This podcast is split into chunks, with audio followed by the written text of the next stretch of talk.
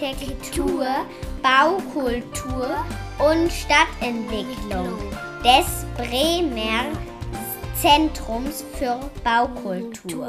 Hallo, hier ist schon wieder Celine Schmidt-Hamburger und ihr habt eingeschaltet bei Schall und Raum. Jetzt sind wir ja schon bei der dritten Episode der vierten Staffel angelangt und die Zeit rast mal wieder.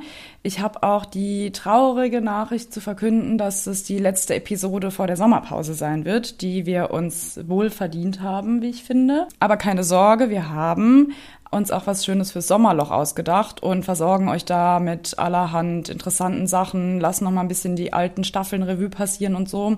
Und das wird hauptsächlich auf Instagram stattfinden. Also checkt doch mal unseren Kanal aus, wenn ihr den noch nicht kennt. Wir haben wieder tolle Unterstützung in der Urban Legend, diesmal von den Kindern aus dem Bremer Viertel. Heute geht es um ein Praxisbeispiel, wie man Kinder in Städten sichtbarer machen kann und denen eben auch ein Stück Stadtraum zurückgeben kann. Und deswegen beschäftigen wir uns heute mit Deutschlands erster bespielbarer Stadt. Nämlich die Stadt Griesheim bei Darmstadt hat circa 27.000 EinwohnerInnen. Genau, ist schon ganz schön lange dabei, nämlich seit circa 25 Jahren, was die bespielbare Stadt angeht. Und der Ansatz der bespielbaren Stadt ist eigentlich die Erkenntnis, das haben wir ja auch schon in den letzten Episoden gehört, dass Kinder eben mehr und mehr aus dem öffentlichen Raum verdrängt werden durch ja so Sachen wie Elterntaxis, aber auch diese Geschichten wie ähm, eben die Verinselung, die ja daher kommt, dass Kinder immer häufiger gefahren werden, aber auch äh, die Medialisierung, dass sich eben immer mehr zu Hause abspielt und so. Und deswegen ja, sind eben nicht mehr so viele Kinder auf der Straße unterwegs. Deswegen wurde sich überlegt, wie man eben Kindern den öffentlichen Raum wieder zurückgeben kann. Und was dafür natürlich Grundvoraussetzung ist, ist eine eigenständige Mobilität zu fördern, die eben nicht langweilig ist, aber auch sicher. Genau, und deswegen haben 1987 sich zwei Herren zusammengetan, und zwar der Norbert Leber, das ist der damalige Bürgermeister in Griesheim gewesen, der eben ein sehr starkes Interesse daran hatte, Kinder zu beteiligen bei der Stadtplanung und Professor Bernhard Meyer von der Evangelischen Hochschule in Darmstadt, der sich eben ganz viel mit Spielräumen beschäftigt hat und wie Kinder und Jugendliche nachhaltig in die Stadtentwicklung einbezogen werden können. Die beiden haben sich dann zusammengetan und haben eben das Konzept der bespielbaren Stadt entwickelt. Und das war eben so erfolgreich, dass es mehrere Preise gab. Unter anderem auch 2009 den Hauptpreis der Stiftung Lebendige Stadt, wo sich Griesheim eben auch durch wirklich große Städte wie zum Beispiel London durchgesetzt hat. Ja, ich freue mich sehr, dass ich heute mit einer ganzen Reihe an Menschen darüber sprechen kann, die an der einen oder anderen Stelle mit der bespielbaren Stadt zu tun haben. Wir haben einmal, da freue ich mich sehr, den Professor Bernhard Meyer direkt gewinnen können. Und äh, er ist mittlerweile emeritiert, war Professor für Sozialplanung, Gemeinwesensarbeit, Pädagogik nicht privilegierter Gruppen und neue Technologien an der Evangelischen Hochschule Darmstadt. Dann Karin Hofmann von der Stadtverwaltung, heute Gleichstellungsbeauftragte in Griesheim, den Bürgermeister Gesa Krebs-Wetzel und Sebastian Schmidt, den Spielplatzbeauftragten der Stadt Griesheim. So, und jetzt will ich euch nicht länger auf die Folter spannen. Los geht's. Herzlich willkommen, Sie vier, bei Schall und Raum. Ich freue mich sehr, dass Sie da sind. Wir spielen ja zu Anfang eines Gesprächs immer mit unseren Gegenüber ein kleines Spiel, um uns ein bisschen besser kennenzulernen. Und dieses Spiel basiert auf spontanen Assoziationen. Das heißt, ich nenne Ihnen gleich einen Begriff und dann sagen Sie mir ganz spontan, was Ihnen, welcher Begriff Ihnen dazu einfällt. Bereit? Ja, bereit. Ich bin sowas von bereit. Wunderbar. Der erste Begriff ist Sand. Meer. Fallschutz. Mit Sand verbi verbindet sich sofort Wasser. Unser Begriff damals war Modderpampe. Lärm. Subjektiv. Straßen. Ja, Anwohner. Lieblingsstadt. Hamburg. Inzwischen Griesheim. Griesheim. Natürlich. Pflaster. Bunt. In der Kindheit war entweder das linke oder das rechte Bein zugepflastert. Pferdekutsche. Farben. Mm, Lila. Spielgeräte. Eis. Sommer. Vanille. Das Eis der 50er Jahre, eigentlich ein Schaumeis. Das Tolle war, man hat es selbst gemacht. Spielplatz. Kinder. Integration. 50 Jahre Sendung mit der Maus. Talk unterm Lampenschirm. Aufklärung. Ich bin schon ganz schön alt. Lieblingsspiel? Dixit, Viele. Äh, Mensch, ärger dich nicht. Schulhof? Tochter. das Schulhofgelände in der Aufsicht mit einem Gitter drüber. Jetzt hätte ich, jetzt würde ich sagen Geweco Markings, weil die haben ganz tolle Aufkleber, also so ganz tolle Materialien zum Aufbrennen. Und dann, einfach weil das Wort so schön ist, last but not least, Mulch. Mulch. Natur. Stinkt. kann von Erwachsenen ästhetisch gedeutet werden, aber von Kindern als Medium, mit dem man Erwachsene ärgern kann. Ja, super, vielen Dank. Herr Professor Meyer, starten wir gleich ins Gespräch. Hallo, Ich freue mich sehr, dass Sie da sind heute. Und meine erste Frage wäre jetzt mal, wie sind Sie denn dazu gekommen, eine bespielbare Stadt zu planen? Warum braucht man die unbedingt? der Anfang findet nicht am Schreibtisch statt, sondern äh, bei den eigenen Kindern, mit denen man unterwegs ist. Diese und jene Spielplätze als ihre Orte ja identifiziert haben, wo sie hinwollen. Aber der Weg dorthin, na, zu weit und muss das sein und so können wir da nicht hinfahren. Das löst eigentlich die Frage nach dem Zustand der Wege aus. Und gleichzeitig löste es aus meine Erinnerung an die Wege meiner Kindheit. Und dann begann etwas, nämlich der Vergleich, der mir sichtbar machte, Wege, und ich rede jetzt von den 70er Jahren des vorigen Jahrhunderts. Dort waren Wege schon nicht mehr dieselben wie zu dem Zeitpunkt, hm, muss rechnen, 25 Jahren. Und insofern braucht es etwas, das die Orte, die zu Inseln geworden sind, wieder miteinander in Verbindung zu bringen waren, dass da sozusagen ein Wegenetz entstand. Die bespielbare Stadt gibt's ja jetzt nunmehr seit 25 Jahren. Was sind denn so Ihre Beobachtungen oder auch die Haupterkenntnisse aus dieser Zeit? Eine der wichtigsten Erkenntnisse ist, dass man es will, dass man nicht nur sagt, ach, das ist ja ganz schön, dass man nicht nur bei der Besichtigung in Griesheim begeistert ist, sondern dass man es auch lokal durchsetzen muss. Und durchsetzen heißt, dass man andere dafür begeistern muss. Und da fängt natürlich etwas an, dass man sagen kann, eine bespielbare Stadt kann ich nicht kaufen. Die steht in keinem Katalog. Die bespielbare Stadt ist erstmal ein Konstrukt, das ich in meiner als Vision oder in meinen Gedanken sich entwickelt und ich dann ganz schnell merke, das kann ich gar nicht allein, weil ich kein Kind brauche. Und können Sie noch mal sagen, wie das dann damals vor 25 Jahren gelungen ist? Unser damaliger Bürgermeister Norbert Leber kündigte an, äh, eine Kindersprechstunde zu machen. Und als ich ihn dann traf, versuchte ich ihm deutlich zu machen, wie denn diese Idee in Praxis aussehen würde. Da würden Erwachsene, Mütter oder Väter mit ihren Kindern kommen und während die Kinder eigentlich nur eins im Blick haben, nämlich das Glas auf dem Schreibtisch, in dem Süßigkeiten zu sehen sind, würden die Erwachsenen mit dem anderen Erwachsenen verhandeln, was sie eigentlich schon immer mal verhandeln wollten und was ganz dringend ist oder so. Dabei hat der Bürgermeister nichts von Kindern gelernt. Und so konnte ich ihn über diese Hinweise, ihn gewinnen, es anders zu machen. Und wir haben dann Stadterkundungen mit Kindern gemacht und dann standen die Kinder auf der Bühne und zeigten den Erwachsenen ihre Stadt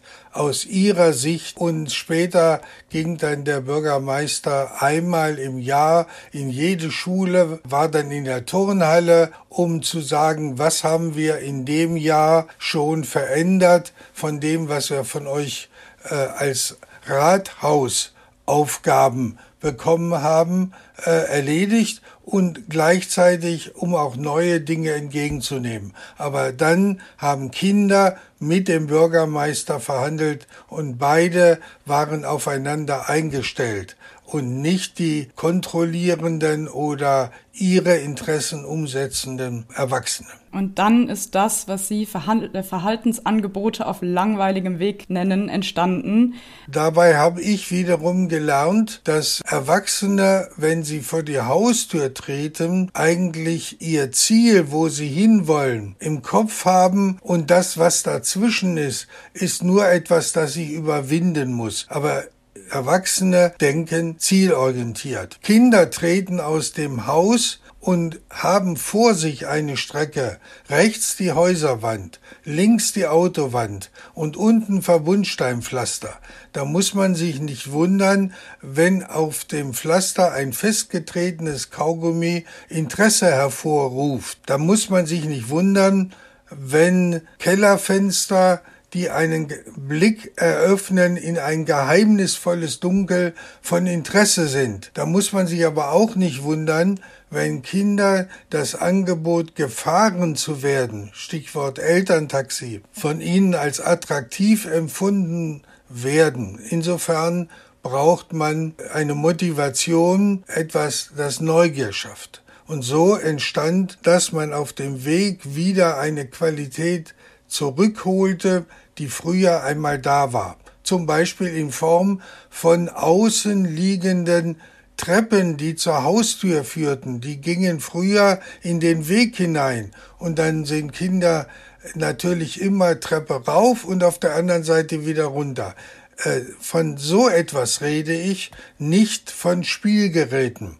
Und insofern äh, habe ich auch gelernt, dass das, was an Veränderung in den Weg hinein muss, etwas ist, das nicht definiert ist, wo nicht feststeht, was ich damit mache, das also definitionsoffen ist. Und diese Objekte sind auch nur Wegbegleiter. Wenn Erwachsene sagen, da sehe ich ja nie ein Kind spielen, das ist Spielplatz denke. Oder Kinder, die auf einer Tischtennisplatte sitzen und palavern, denen wird gesagt, das sei eine Tischtennisplatte und keine Sitzplatte. So äh, sind Kataloge voll von definierten Gegenständen, die aber sofort dazu führen, wie bleiben denn Spielwege eigentlich interessant und aufregend, wenn die schon so lange Zeit bestehen? Es fängt ja an, dass Kinder zunächst einmal im Kinderwagen sind. Da äh, sie kommen so die ersten Berührungen, wenn sie aus dem Kinderwagen an etwas dranfassen, im Vorbeifahren. Dann, wenn sie draußen laufen, kommen die ersten Berührungen zustande,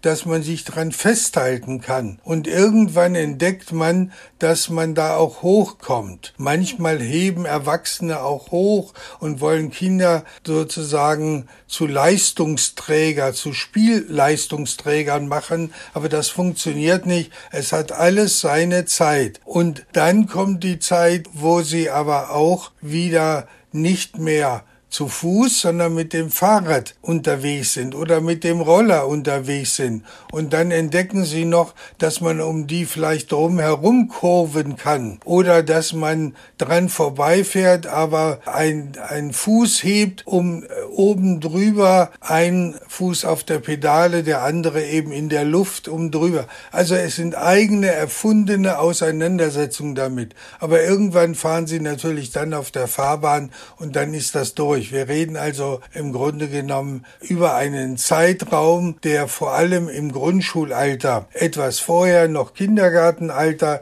vielleicht auch noch etwas äh, später, aber dann eher, wenn man in Begleitung kleinerer Geschwister ist, dann noch. Und dann werden sie wie manche, nicht alle Objekte werden sie noch interessant, wenn man dann in einem Alter ist, wo man auf der Suche ist nach einem Zwischenstopp, wo man wieder ein bisschen Luft holen kann und sich dann auf den Balken draufsetzt, wo jetzt auch wieder Erwachsene sagen würden, das ist aber ein Balancierbalken. Aber dass Erwachsene sich da drauf gesetzt haben, diese Beobachtung war dann bei mir die Geburtsstunde der besitzbaren Stadt. Aber mhm. das ist dann wieder ein anderes Thema. Zur bespielbaren Stadt gehört auch die Weiterentwicklung zur besitzbaren Stadt.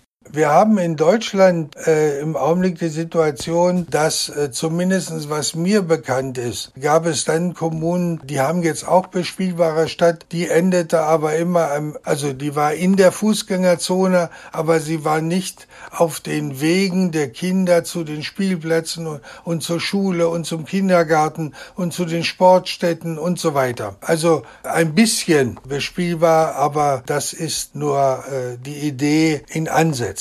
Und dann gibt es eben äh, Petersberg bei Fulda, eine Kommune mit äh, sieben verschiedenen Teilorten, die äh, erst äh, bespielbar und dann besitzbar gemacht haben. Und dann gibt es Brühl zwischen Köln und Bonn gelegen, die als erste beides parallel gemacht haben, weil sie die Synergieeffekte gesehen haben, die jetzt gerade in der Umsetzung sind. Wenn Sie ins Internet gehen, eingeben bespielbare Stadt, kriegen Sie ganz viele Quellen. Ansonsten haben Sie natürlich auch einige Bücher dazu verfasst. Die verlinken wir natürlich auch nochmal, wer das gerne nachlesen möchte, in der Infobox. Dann danke ich Ihnen erstmal fürs Gespräch. Ja, hallo, liebe Frau Hofmann. Im Gespräch eben mit Professor Meyer ging es ja gerade schon darum, dass die Stadt Griesheim jetzt nicht unbedingt darauf gewartet hat, dass das Konzept der bespielbaren Stadt etabliert wird. Und Sie sitzen ja auch schon ganz lange im Rathaus. Vielleicht können Sie uns noch mal so erzählen, wie die ersten Reaktionen auf die Idee damals waren. Ja, Ende 2007 wurde ja die Projektskizze der bespielbaren Stadt im Magistrat vorgestellt. Und ähm, zu diesem Zeitpunkt hatten wir allerdings schon Stadterkundungsprojekte. Also es gab die Kartierung der Schulwege und wir haben Elternhaltestellen eingerichtet. Es gab auch das Projekt Spielstraße auf Zeit. Bei dem Projekt Spielstraße auf Zeit wird ein Straßenabschnitt für einen Nachmittag für Kinder äh, gesperrt und Kinder können spielen. Und das ist ein ganz tolles Gefühl, es ist ein ganz toller Eindruck, eine Straße zu sehen ohne Autos. Und von daher war die geplante Durchführung der bespielbaren Stadt war im Grunde genommen die Fortsetzung dessen, was wir schon hatten. Und dann kam ja 2009 sogar die Preisausschreibung, beziehungsweise wurde ja der Preis für der Stiftung Lebendige Stadt gewonnen für ein kinderfreundliches Mobilitätskonzept. Dort hatten sich ja auch Städte wie London oder Wien beworben. Die Auszeichnung ging aber nach Griesheim und hatte sogar dann auch weltweite Aufmerksamkeit zur Folge. Wie wurde damit umgegangen? Was ist dann passiert? Natürlich, die Preisverleihung der Stiftung Lebendige Stadt war in Köln. Das war ein ganz tolles Event. Also wir waren zu der Preisverleihung eingeladen, wussten natürlich nicht, was passiert. Und vorsorglich ist aber ein Redakteur der örtlichen Presse mitgefahren. Und das war natürlich dann klasse, weil die erste Seite, die Titelseite war bespielbare Stadt und das hat dann natürlich auch wieder einige Zweifler überzeugt, dass das ein tolles Projekt ist. Und wir hatten ja auch 15.000 Euro Preisgeld. Also es gab ein beeindruckendes Rahmenprogramm. Also ich denke jetzt noch mit Freude an die Veranstaltung und wir waren alle stolz. Wir sind geplatzt vor Stolz. Also das war ganz toll. Ja, das verstehe ich. Sie hatten ja schon gerade erzählt, dass es dieses Preisgeld gab. Hat sich das dann auch auf die Finanzierung des Projekts irgendwie ausgewirkt? Also hat es dann auch andere Gelder akquirieren können? Nee, wir haben das, das Geld verwendet, um weitere Objekte zu kaufen. Und durch diese Preisverleihung ist natürlich auch die Fachwelt auf das Projekt aufmerksam geworden und Zwischenzeitlich haben Firmen ein, ein, ganz tolles Angebot von Objekten, die im öffentlichen Raum installiert werden können. Ich wollte ich wollt einfach nochmal ähm, was anfügen. Es heißt ja bespielbare Stadt, aber man darf den Begriff nicht falsch verstehen. Es geht nicht darum, dass die Stadt Griesheim ein großer Spielplatz ist, sondern es sind definitionsoffene Objekte im öffentlichen Raum, die den Bewegungsfluss beschleunigen sollen, die als Magnete wirken. Kinder werden motiviert, von einem Punkt zum nächsten zu laufen und auch noch äh, ganz wichtig, wir haben zur Sicherheit auch ein Gutachten erstellen lassen und die definitionsoffenen Objekte im öffentlichen Raum haben die Qualität eines Pollers sind so zu sehen, eines wie, wie ein Poller oder wie ein Objekt, das verhindern soll, dass an bestimmten Stellen geparkt wird. Also wir hatten tatsächlich eine Klötzchenbrücke und einen Wackelbalken auf Gehwegen, den wir entfernt haben. Und bei allem, was man tut im öffentlichen Raum, müssen, müssen die Verkehrssicherungspflichten beachtet werden. Zum Beispiel auch Fallschutz, Abstand zur Straße oder auch, dass keine Kanten sind. Das sind Dinge, das muss beachtet werden. Also deswegen ist es auch in dieses kinderfreundliche Mobilitätskonzept wahrscheinlich reingefallen. Bewegung ist natürlich auch wichtig. Also natürlich geht es auch darum, dass man sagt, tschüss Elterntaxi, es ist viel besser zur Schule zu laufen, aber Bewegung ist halt auch für die Entwicklung wichtig. Und die Kinder gehen auf, der, gehen auf dem Gehweg, dann kommt zum Beispiel die tolle Rolle, da wird dreimal gedreht und dann geht's weiter. Oder die bunten Pflastersteine, da wird kurz drüber gehickelt und weiter geht's. Das mache ich übrigens auch. Wenn ich zu Fuß in Griesheim unterwegs bin, ich bin zwar meistens mit dem Fahrrad, aber wenn dann die bunten Pflastersteine sind, dann mache ich auch so immer auf die gelben, ja? Warum genau die gelben? Ihre Lieblingsfarbe ist doch lila. Das sind die größten. Sie hatten ja vorhin von sogenannten Zweiflern gesprochen, die am Anfang so ein bisschen auch ihre Stimme erhoben hatten. Was waren denn da so die Hauptsorgen oder was hat da so zu genau dem Zweifeln geführt? Naja, es ist so, das gab es ja noch nicht. Ja, also definitionsoffene Objekte im öffentlichen Raum, das gab es nicht. Und natürlich sind dann ähm, Menschen, die das, den Projekthintergrund nicht kennen, die sagen, oh, oh, oh, wenn da was passiert und das kann man doch nicht machen und ähm, das, das gab es ja noch nicht, das haben wir noch nie gemacht, ja. Und da ist es einfach auch wichtig, dass man den Projekthintergrund kennt, dass es nicht darum geht, dass die Kinder im öffentlichen Raum spielen sollen, sondern es geht darum, dass die Kinder sich im öffentlichen Raum bewegen, dass sie motiviert werden, im öffentlichen Raum unterwegs zu sein und dass sie auch eine Umgebung vorfinden, die Spaß macht, die attraktiv ist. Wie haben Sie das kommuniziert in die Bevölkerung und ins, innerhalb des Rathauses? Es gab Berichterstattung in der Presse. Es gibt einen Wettbewerb 365 Orte im Land der Ideen und da war auch Griesheim ein, ein ausgewählter Ort und dann gab es natürlich auch eine große Aktion. Mhm. Wie kann denn jetzt auch Bremen bespielbar werden zum Beispiel? Da ist es wichtig, die Kinder ins Boot zu holen, denn die Kinder sind die Experten. Die Kinder kennen ihren Weg. Man muss die Kinder fragen, was ist gut, was ist nicht gut, was sollte verändert werden. Man sollte nicht fragen, wünsch dir was, ja, sondern die Kinder sind die Experten, die gehen die Wege jeden Tag, die wissen ganz genau, was nicht gut ist. Da ist ein, eine Grünfläche, das sind immer Hundehaufen, das ist nicht gut. Also solche Dinge. Äh, wir können da nicht über die Straße gehen, die Autos sind zu, zu schnell. Man muss dann auch vor Ort gehen mit den Kindern, muss sich das zeigen lassen, damit beide vom richtigen Sachverhalt reden. Und wenn Erwachsene sagen oder wenn Erwachsene denken, oh, ich gehe mal in die Hocke und dann bin ich, in, bin ich so groß wie ein Kind und dann kann ich das wahrnehmen und sehe ähm, die Straße aus äh, Kindersicht. Das ist falsch, weil auch wenn Erwachsene in die Hocke gehen, nehmen sie äh, das Erwachsenenwissen mit und es ist erstaunlich und es ist eine Bereicherung zu erfahren, welche, welche Ideen die haben oder welche Erfahrungen Kinder machen, die im öffentlichen Raum unterwegs sind. Was sollte verändert werden?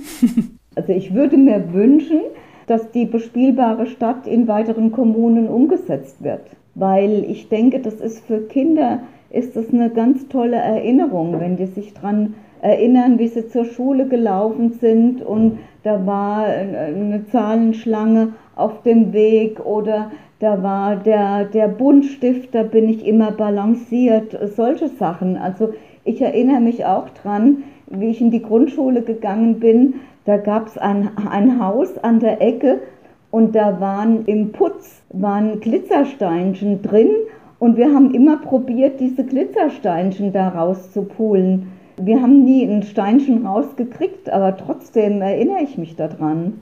Ja, das hört sich wirklich richtig schön an. Jetzt bin ich mal gespannt, wenn wir den Blick mal so ein bisschen wenden in die heutige Zeit. was uns die Kinder aus dem Viertel so erzählen können. Urban Legends. Heute von und mit. Also ich heiße Tom und bin neun Jahre alt. Ich heiße Julian und bin neun Jahre alt. Ich heiße Janus und bin neun Jahre alt.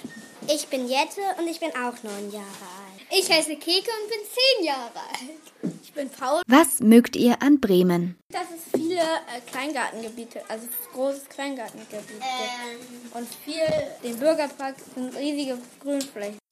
Ja, ich mag an meiner Wohnung sehr gern, dass ich sofort auf den Waschmarkt gehen kann.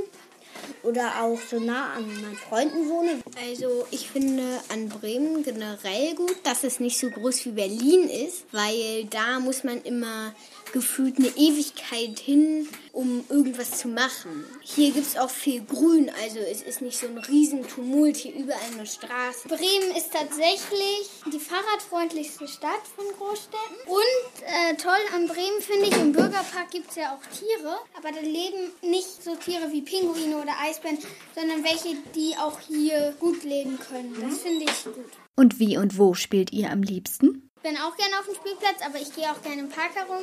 Ähm, Auf der Straße macht es übrigens auch Spaß, wenn man keinen blöden Nachbar hat. wir haben nämlich einen sehr blöden Nachbarn. Ja, der verbietet uns nämlich, dass wir auf sein, da wo sein Haus steht, davor dürfen wir nicht auf seinem Bürgersteig spielen. Machen wir trotzdem, aber trotzdem. Ähm, auf der Straße spielen macht auch Spaß und da kann man auch, wenn man ein bisschen erfinderisch ist, zum Beispiel Fußball spielen, weil wenn man sich Mülltonnen aufstellt als Tore, kann man da Fußball spielen. Und aufpassen, dass kein Auto den Ball zerquetscht. Ich laufe sehr gern in den Straßen herum, gehe auch manchmal in die Stadt oder so. Und ja, eigentlich spiele ich sonst auf Spielplätzen. In der Stadt gibt es ja jetzt schon so ein komisches Karussell, das nicht mal was kostet. Ja, das stimmt. Aber das ist irgendwie auch komisch. Da sind Bremer Stadtmusikanten drauf. Für wen sind eurer Meinung nach Städte gemacht? Also ich würde eher für Erwachsene sagen, weil ähm, es gibt viel mehr Läden, die viele Erwachsene, also Sachen für Mode Erwachsene, zum Beispiel. zum Beispiel Modesachen. Oder auch eine Kneipe, da geht eigentlich kein Kind rein. Wäre cool, wenn das irgendwie das auch für Kinder gäbe. Spielstraßen gibt es auch total wenig in Bremen. Ja. Ich kenne nur eine. Was gefällt euch überhaupt nicht?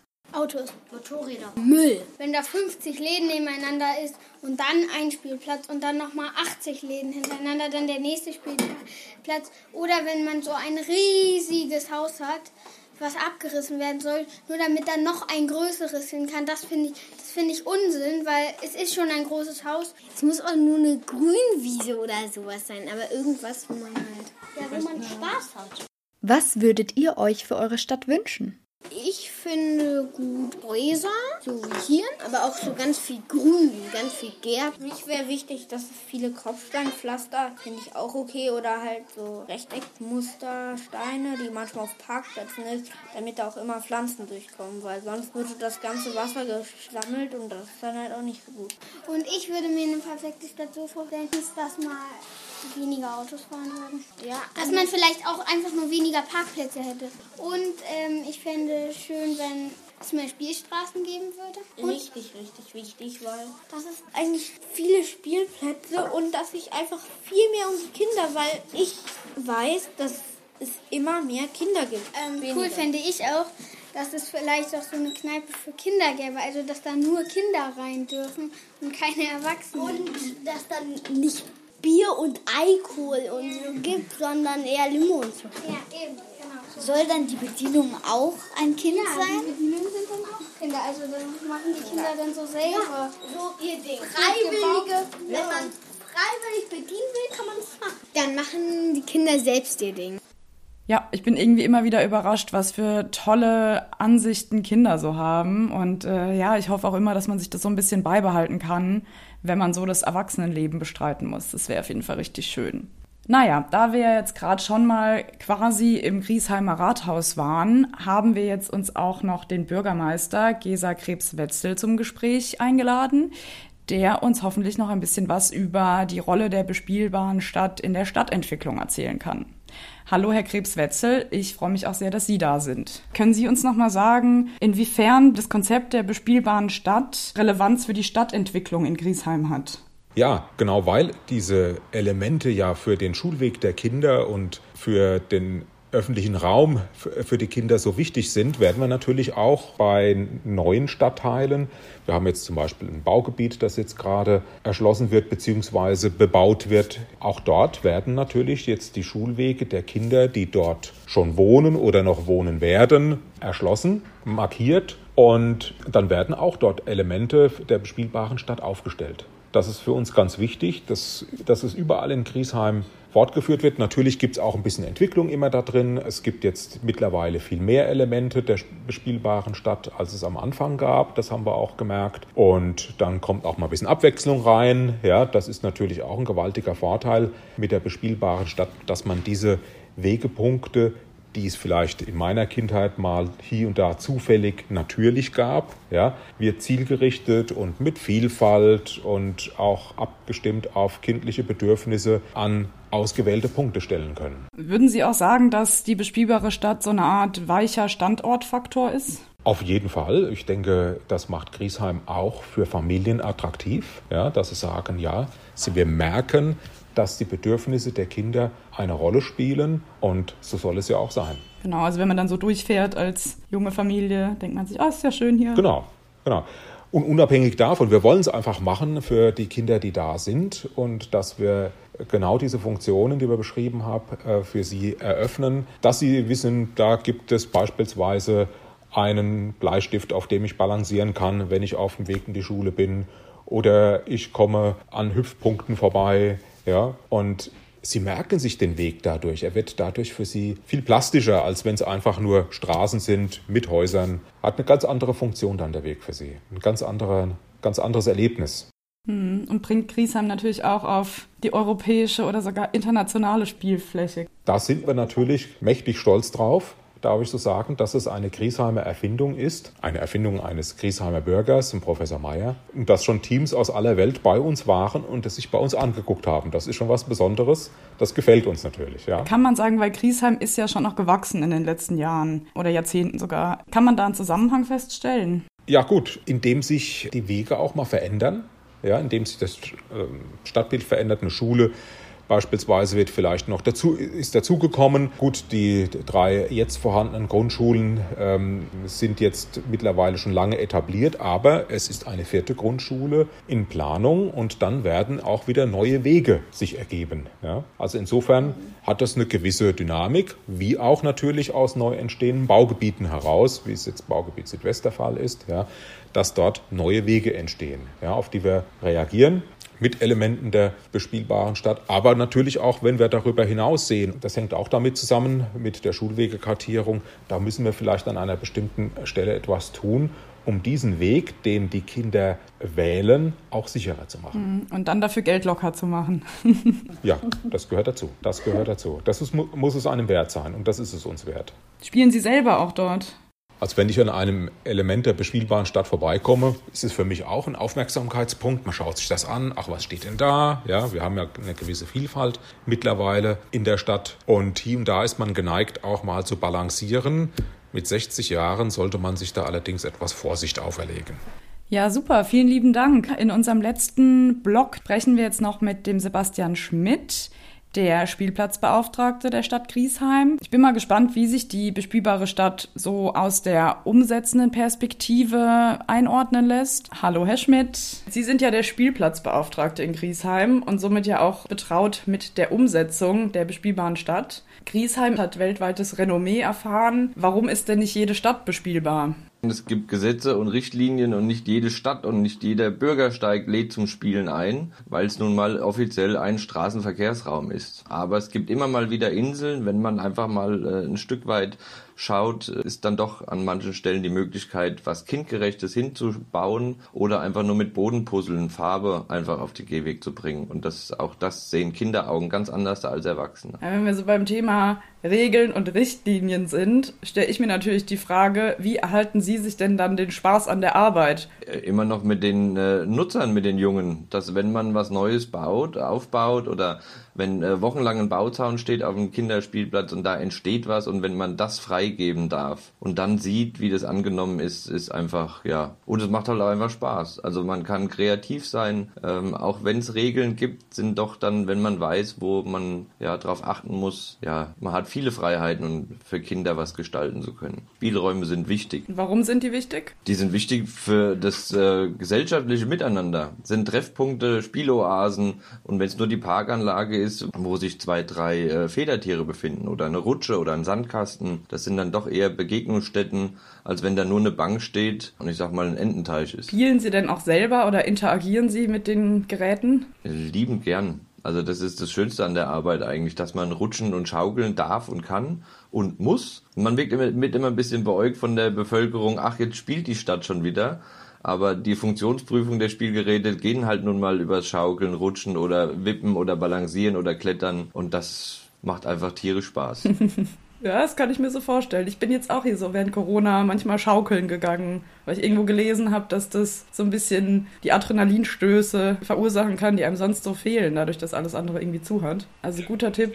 Ja, genau. Deswegen sind das die Spielplätze die neuen Begegnungsstätten. Also man, man merkt ja einfach, ich sag mal, im Durchschnitt ist doppelt so viel los auf den Plätzen die letzten eineinhalb Jahre als vorher. Also Kinderspielplätze wurden schon immer benötigt, aber jetzt in dieser heutigen Zeit, wo die ganze Bevölkerung gefühlt zu Hause ist, noch mehr. Äh, der Freiraum ist wichtig einfach und die Bewegung. Also die bespielbare Stadt gibt es ja seit 25 Jahren. Wie lange sind Sie schon Spielplatzbeauftragter? Neun Jahre sind es, glaube ich, jetzt. Da ich gelernter Tischler bin und schon immer mit Holz äh, zu tun habe, ist das natürlich, ja, war das die Herausforderung, die ich gesucht habe. Und ähm, ja, es macht halt jeden Tag Spaß. Also ich, ja, es gibt auch immer mal Momente, wo man sagt, das macht keinen Spaß, aber im Endeffekt überwiegt der Spaß an der Arbeit. Ja, die Planung natürlich für die Spielgeräte ist alles etwas trocken, aber man weiß ja dann, wenn man das auf einem Bild gesehen hat, da darf ich dann in einem halben Jahr mal runterrutschen oder klettern. Sie sind ja auch so ein bisschen als Vandalismusbeobachter unterwegs. Ähm, Kam es denn schon mal zu Vandalismus und können Sie sich erklären, wenn ja, warum? Ja, leider meistens Frust der Jugendlichen, also diese Zwischengruppe zwischen quasi Kinderspielplätze sind normalerweise ausgelegt bis 14 Jahre und die Zielgruppe, die dann den Vandalismus natürlich oder ihren Frust loswerden wollen, sind zwischen 14 und 18. Das heißt, äh, ja, wohin mit dieser Generation? Das ist manchmal so ein bisschen auf dem Kinderspielplatz werden sie nicht so gern gesehen, weil sie dann anfangen zu rauchen oder einfach nur zusammenhocken. Ähm, und da ist meistens irgendwo Frust, dass man sagt, da geht was kaputt. Oder es wird halt einfach nur mal Kräfte gemessen. Und dafür sind die Spielgeräte auch nicht immer ausgelegt. Wir hatten aber auch schon äh, Wasserpumpen, die wurden dann äh, der Schwengel, also der, der Hebel abgesägt von einem Anwohner, weil diese Wasserpumpe das ganze Wochenende gequietscht hat. Und der hat dann mit der Handsäge die Wasserpumpe lahmgelegt. Es gibt nichts, was es nicht gibt auf Kinderspielplätzen. Der, der, der Lärm von einem Kinderspielplatz, sagt man ja immer, geht erstmal eigentlich äh, von den Kindern aus aber äh, das ist ja gewünschter Lärm, der Lärm von der Nachbarschaft, die sich dann darüber quasi ärgern, dass es da so laut ist, äh, das sehe ich eher als Lärm. Das ist wie das Hupen der Autos. Wenn man hupt, geht nicht schneller vorne. Noch ein kleiner Nachtrag an dieser Stelle. Bei den Objekten der bespielbaren Stadt ist es bislang noch nicht zu Vandalismus gekommen. Ja, ja klar, das ist immer so ein bisschen der, der Trade-off zwischen Verkehrslärm und menschlichem Lärm. Und manchmal hat man echt so das Gefühl, die Leute sind schon so gewöhnt an diesen Verkehrslärm, dass sie das eher in Kauf nehmen, als wenn da irgendwie Kinder rumrennen und sich freuen. Genau, also ich, wenn, wenn wir gerufen werden, das wäre so laut auf Spielplätzen oder was auch immer, das ist äh, in meinen Augen gesunder Lärm. Aber natürlich, wenn ich da wohne und habe zwei Wochen Urlaub und das, der Spielplatz oder die Pumpe quietscht, auch mein vollstes Verständnis, aber man kann nicht überall sein und gewissermaßen muss man sich ein bisschen akzeptieren gegenseitig. Aber wie wurde das dann aufgeklärt? Hat sich dann eine Detektei unter den Kindern gegründet, die das dann aufgeklärt haben mit der, mit der Pumpe? Nee, leider nicht. Den, den, den Verursacher haben wir nicht gefunden, wer den Schwengel abgeschnitten hat. Das leider nicht. Wir haben eine neue Pumpe dann äh, montiert und dann haben wir darauf geachtet, dass sie nicht so schnell quietscht, die Pumpe. Können Sie vielleicht nochmal konkret was dazu sagen, wie eben der Verkehr, davon hatten Sie ja vorhin schon gesprochen, weil es ja meistens im Straßenraum stattfindet, wie man das vereinbart mit der Art von, weil die bespielbare Stadt ist ja auch ein Teil der kindlichen Mobilität. Also eigentlich geht es ja schon in die ähnliche Richtung. Aber wie kann man das in Einklang bringen miteinander? Die Standorte mehrmals beäugen und auch mal begutachten. Äh, die Lieferverkehre werden immer mehr. Also ja, das Päckchen muss halt irgendwie in die Haushalte gebracht werden. Das heißt, auch da werden die Transporter einfach mehr. Man, man parkt schneller mal auf dem Gehweg und daher sollte man die Ortschaften gut auswählen. Und dann, wie gesagt, es muss nicht immer ein Gerät dastehen, sondern es ist einfach Fußtapfen auf dem Gehweg. Ne? Ist auch schon für die Kinder, die sehen das beim Laufen oder Hüpfkästchen, so wie früher. Ähm, auch das äh, zählt bei uns zur bespielbaren Stadt. Und da geht keine große Gefahr davon aus, äh, und dann kann man spielerisch den Gehweg lang hüpfen, äh, Richtung Schule oder dann wieder nach Hause. Oder auch Richtung Spielplatz. Oder Richtung Spielplatz, natürlich. Können Sie vielleicht nochmal so ein bisschen den Unterschied skizzieren zwischen einem Spielraum und einem Spielplatz? Also was da so, warum braucht man eher einen Spielraum und nicht nur einen Spielplatz? Also der, der Spielplatz geht halt einfach gezielt auf die Bedürfnisse der Kinder ein und meistens werden, wird man halt dorthin gefahren. Also das ist meistens mittlerweile ein Ausflug mit ja, anderen Kindern, älteren Geschwistern oder ja, Eltern, Mutter, Vater und ein, ein Spielraum auf dem Weg zum Einkaufen und so weiter, der findet halt eher dann auf einem Gehweg statt. Also früher gab es auch eher diese Mäuerchen, wo man mal einfach gesagt hat, da kann man lang balancieren und so weiter. Die sterben leider aus und die Zäune wandern bis an den Gehweg und da ist dann halt auch da zum Balancieren oder mal zum Sitzen kein Raum mehr. Also das spiegelt ja auch so ein bisschen wider, wie Kinder sich ihre Umwelt aneignen. Ja. Das ist ja eben früher eher so in Kreisform ums Zuhause rum war. Also wirklich so räumlich und das sich immer mehr zu so einer Verinselung irgendwie entwickelt hat. Genau. Und diese Inseln zu verbinden, ist es halt einfach attraktiv, den Weg schön zu gestalten. Das heißt, Auto einfach auch mal stehen lassen, zu sagen, ach komm, wenn wir das laufen, dann kannst du nochmal hier Käsekästchen hüpfen da vorne und wir sind auch in zehn Minuten hingelaufen. Und mhm. ja, ja, wir haben ja jetzt auch neben den ganzen verschiedenen äh, Aufnahmen der Gespräche zu der aktuellen Staffel, haben wir ja auch so eine Kinderbeteiligung gemacht und mhm. haben da die Kinder auch mal so gefragt, wie so deren, wie die ihre Stadt wahrnehmen, ihre Wohngebiete, was die cool finden, was die nervig finden, was die gefährlich finden mhm. und was sie auch langweilig finden. Und da wurde ganz oft tatsächlich der Weg genannt, mhm. also irgendwo hin, dass es immer so lange ist und gerade ist und ja, und dann habe ich den Kindern auch so erzählt, mit wem wir jetzt eigentlich die Gespräche führen, um halt mal rauszufinden, ob die noch ein paar Fragen haben. Die waren alle total begeistert von Griesheim und haben dann natürlich auch die Frage mhm. gestellt, wie kann denn jetzt hier Bremen auch bespielbar werden? Warum ist das nicht so? Und äh, vielleicht können Sie das nochmal so ein bisschen in so ein paar Top-Tipps zusammenfassen äh, für andere Kommunen, die auch auf dem Weg zur bespielbaren Stadt sein könnten. Also auf jeden Fall Kinderbeteiligung über die Schulen äh, ganz wichtig, weil, wie gesagt, Kinderaugen sehen den Weg ganz anders da als Erwachsene. Jeder Gehweg ist geeignet dafür, auch ganz klar. Auch nicht jede Kreuzung bietet sich dafür an, weil nun mal äh, der Verkehr äh, Vorrang hat und Kinder haben keine Knautschzone. Das heißt, sie müssen auch lernen, im Verkehr voranzukommen und klarzukommen. Aber es gibt auch schöne Ecken und Passagen, wo man einfach, wie gesagt, mal hüpfen kann, springen kann äh, oder sich auf, wir haben jetzt neue äh, bunte Bleistifte, wo man mal drüber balancieren kann. Das soll alles dieses Mäuerchen ersetzen und ähm, äh, vielleicht einfach mal für die anderen Städte über den Tellerrand rausschauen. Nicht immer, das machen wir schon immer so, sondern was Neues ausprobieren. Und da ist ein bunter Gehweg, keine Mordsinvestition, dass man sagt, also jetzt haben wir Tausende von Euro in den Sand gesetzt und das geht so nicht. Oder wir, wir stellen ja keine Schaukel auf den Gehweg, sondern es ist wirklich nur Spielobjekte, die einfach hüpfen, springen und den Gehweg attraktiver machen sollen. Und ich meine, sie, was sie ja auch machen, sind ja die Spielstraßen. Ja, das wird auch immer wieder in den Sommermonaten gern angenommen, an den Straßenzügen, wo es sich einfach anbietet, äh, einfach da auch nochmal die, die Fläche zu bieten. Also äh, ich wohne selber in der Sackgasse, ich habe früher auf der, in der Sackgasse Tennis gespielt, da hat man Kordel gespannt und das hat man einmal äh, am Tag weggemacht, weil das Auto rein raus wollte. Heutzutage bräuchte ich zwei Leute, die mir das Kordel als hoch und runter machen, weil auch in dieser Sackgasse einfach das Verkehrsaufkommen wesentlich gewachsen ist. Also da ist mit Tennisspielen auf der Straße leider nichts mehr. Aber wenn man diese Straße für einen Freitagmittag sperren kann und dann kommt auch dieser Raum wieder zurück zu den Kindern und die wissen das und sie werden das bei ihren Eltern einfordern, in den Sommermonaten mal wieder was, ja, einfach ein Abenteuer mit der Nachbarschaft äh, zu gestalten. Ja, man muss nicht auf den nächsten Spielplatz, sondern man kann äh, Bobbycar-Rennen fahren direkt vor der Haustür. Ein Erlebnis für jedes Kind. Und es geht natürlich bei Ihnen dann auch, weil Sie das ja auch schon so lang machen, bürokratisch ziemlich niederschwellig. Ja, das gehört zu allem dazu. Die Politik muss das einfordern oder wollen und dann wird das umgesetzt, ja. Also, wenn man das nicht möchte, wird es schwer. Natürlich ist es Mehrarbeit. Also die meisten Kommunen haben ja schon eine, eine Vielzahl an Spielplätzen und dann kommt das einfach on top nochmal an Mehrarbeit. Es muss gewartet werden, es muss kontrolliert werden. Äh, Gehwege, teilweise sind dort äh, Arbeiten über die Gaswasserversorger oder Stromnetzversorger. Das heißt, ein Bodenpuzzle wird dann vielleicht auch mal geöffnet. Und dann muss man halt schauen, dass es auch, wenn es geht, wieder so zusammengesetzt wird von den Straßenbauern, wie es war. Nicht, dass es dann ein heilloses Durcheinander äh, gibt. Und dann äh, ja, kann sowas halt auch irgendwo in Vergessenheit geraten. Hm, das heißt, man sollte sich gut mit dem Tiefbauamt stellen. Ja, man muss miteinander arbeiten, genau. Das heißt, man braucht die Informationen, wo sind die nächsten Baustellen und das Tiefbauamt muss einfach auch wissen, äh, warum sieht es da an der Ecke so aus und warum sollte das auch wieder so hergestellt werden. Wobei auch da gibt es immer wieder Veränderungen im Straßenraum.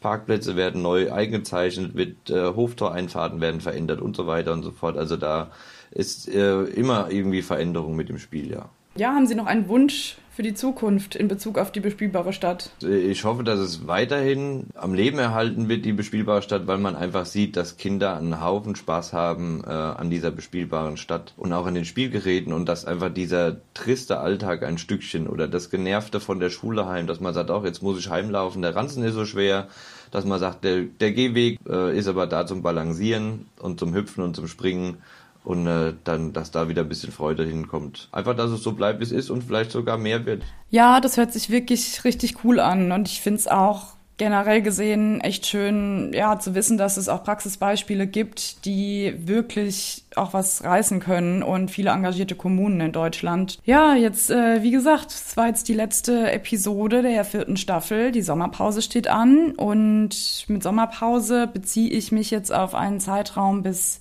etwa roundabout Mitte, Ende September. Da wird es weitergehen und zwar mit einem ganz besonderen Thema auch. Wir werden uns nämlich dem Thema der postkolonialen Stadt bzw. postkolonialen Stadtplanung widmen. Das wird auf jeden Fall auch ein sehr sensibles Thema werden. Deswegen nehmen wir uns da jetzt auch ein bisschen Zeit, um genau uns da richtig nochmal in die Materie reinzuarbeiten, um euch das Ganze dann gut präsentieren zu können.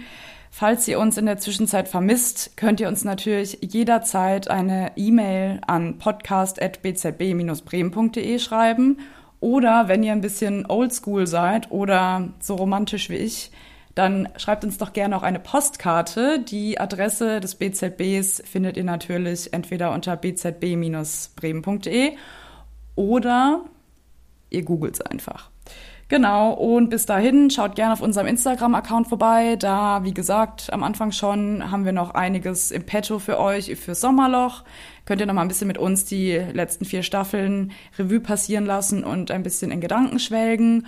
Und genau, dann verabschieden wir uns. Am 17. Juli ist unser Sommerfest, da melden wir uns auch nochmal. Und bis dahin, haltet die Ohren steif, habt einen schönen Sommer und dann hören wir uns wieder im September. Tschüss! Schall und Raum. Eins, zwei, drei. Idee, Konzept und technische Durchführung. Celine Schmidt, Hamburger, in Zusammenarbeit mit Christian von Wissel, Jörn Schappert und Frank Peters. Und Frank Peters mit der Unterstützung von den Kindern von Hort und Spiel und, und dem, dem Spielhaus am Pfälzer Weg. Stimmen von Clara und Jan. Sprecherin und Recherche Franziska Arzt. Sozialmedia Hanna Neumann und Jasmin Roloff Omari Sound Design Matthias Kloppe. Design Lars Neckel. Ein Format der Hochschule Bremen und des Bremer Zentrums für Baukultur. Doof mehr. Weg mit dem blöden Mikrofon.